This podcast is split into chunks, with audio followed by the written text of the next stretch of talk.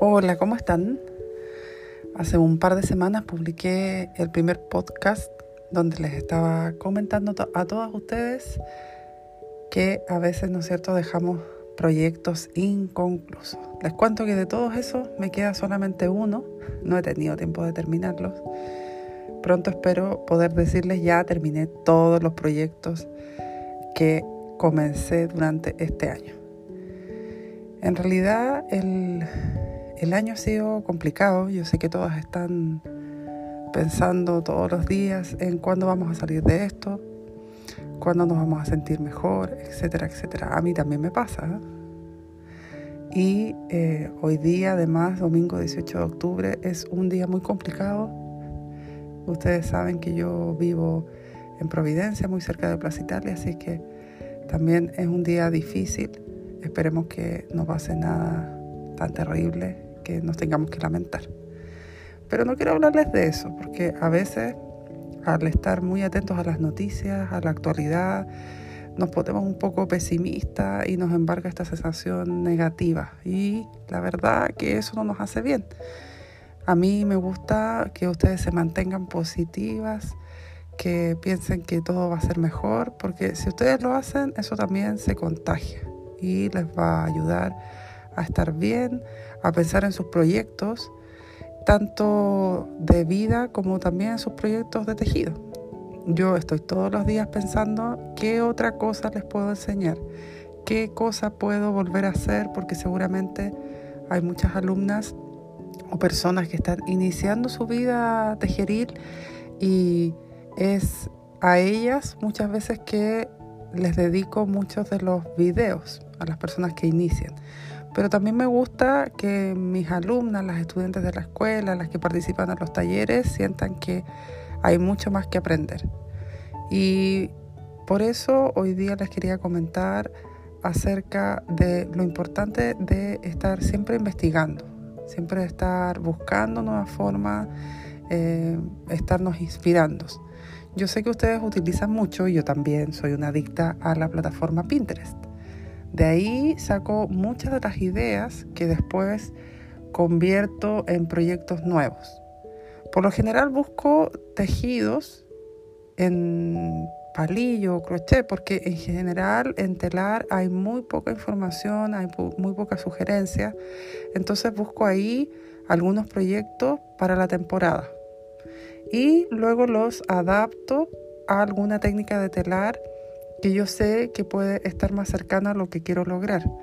Hace unos días les mostré en Facebook, en Instagram y en YouTube un top crop hecho en telar María que lo hice justamente sacado de un patrón que vi en crochet. Porque de repente todos estos, nombres de eh, proyectos de de ropa son, ¿no nuevos, pero a lo mejor la idea ya es muy antigua. Pero dije, ya, vamos a hacer esto y ese proyecto resultó muy bien.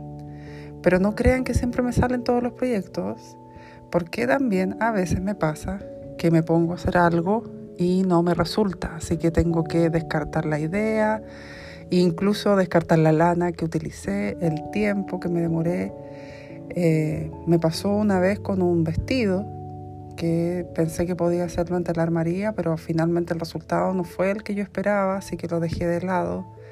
También me pasó con un mural que quería hacerlo de una forma, tenía la idea en la cabeza mucho tiempo y después cuando intenté llevarlo a la práctica no me resultó.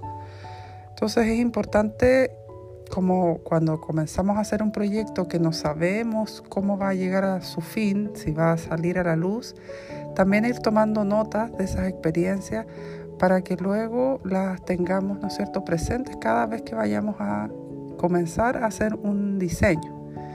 Para mí es súper importante esos aprendizajes, ¿ya? Donde me equivoco también y donde voy viendo lo que no va resultando. Porque eso me ayuda a crecer y también me va a ayudar a mostrarles a ustedes después cuánto es lo que necesitan de material, cuánto no, qué lanas les sirven y todos esos consejos que yo les doy están basados únicamente en la experiencia. Hace unos días también hice una clase en donde les conté cuánta lana necesitan para sus proyectos. Y una alumna me preguntaba, pero Fabi, ¿cómo sabes tú cuánta lana necesitamos para una piecera? ¿O cómo, dónde lo puedo calcular? ¿Hay algún calculador de material? Y la verdad que no hay, no hay forma. La única forma es justamente con la experiencia que te da el haber hecho, por ejemplo, muchos proyectos y en mi caso, como mi mayor objetivo es la enseñanza, la docencia, el traspaso del conocimiento, yo cada vez que comienzo un proyecto anoto todas esas cosas, las cantidades, el tiempo que me demoro, em, las medidas obviamente y todo eso lo hago con cada proyecto, incluso con los proyectos que no me resultan. ¿ah? Que como ustedes se habrán dado cuenta, a veces uno no dice lo que no le resulta porque en redes sociales no se puede decir, no, en realidad este proyecto no me salió. Pero hay algunos que no, no, no me funcionan. Y también de esos anoto, porque también, como les decía, son un aprendizaje que después intento transmitir a todas ustedes. Entonces, cada vez que ustedes quieran buscar inspiración, les recomiendo buscar en Pinterest y comenzar el proyecto pensando en que va a salir todo bien y ir anotando. Porque si sale un proyecto maravilloso, magnífico, espectacular, ustedes van a tener todo anotado, cuánto material gastaron, cuánto se demoraron, las medidas, y van a poder replicarlo después para poder venderlo o regalarlo. En cambio, si no notan nada, después van a tener que empezar de nuevo a hacer los cálculos y ahí obviamente hay un desperdicio de tiempo importante, ya que hoy en día el tiempo es algo muy valioso. Ustedes tienen que considerar en sus em, proyectos no solamente el material que gastan, sino también el tiempo que se demoran en ejecutarlo y eso es muy importante. Ustedes tienen que valorar su tiempo y también valorar la inversión que hacen en su capacitación. Y cuando hablo de capacitación, no solamente me refiero a la capacitación que es la que, donde ustedes pagan por un taller, sino también la capacitación en donde ustedes se dedican a hacer una investigación. Una investigación como por ejemplo meterse en Pinterest o quizás estar siempre atenta a estos cursos que yo doy de forma gratuita para ir aprendiendo es importante considerar eso también cuando ustedes quieran darle valor a un proyecto que están haciendo. Mi recomendación entonces es atreverse a pensar positivo todos los días, estar pendiente y lo más importante, enfocadas.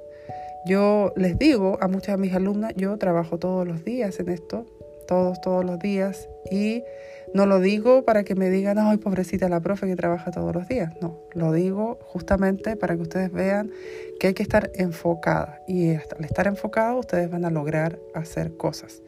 Y es importante esto. Hoy día domingo, a pesar de las manifestaciones, a pesar de lo que pueda ocurrir afuera, tengo que hacer nuevos kits para entregarles a ustedes nuevas combinaciones de colores para sus pieceras en telar ranurado.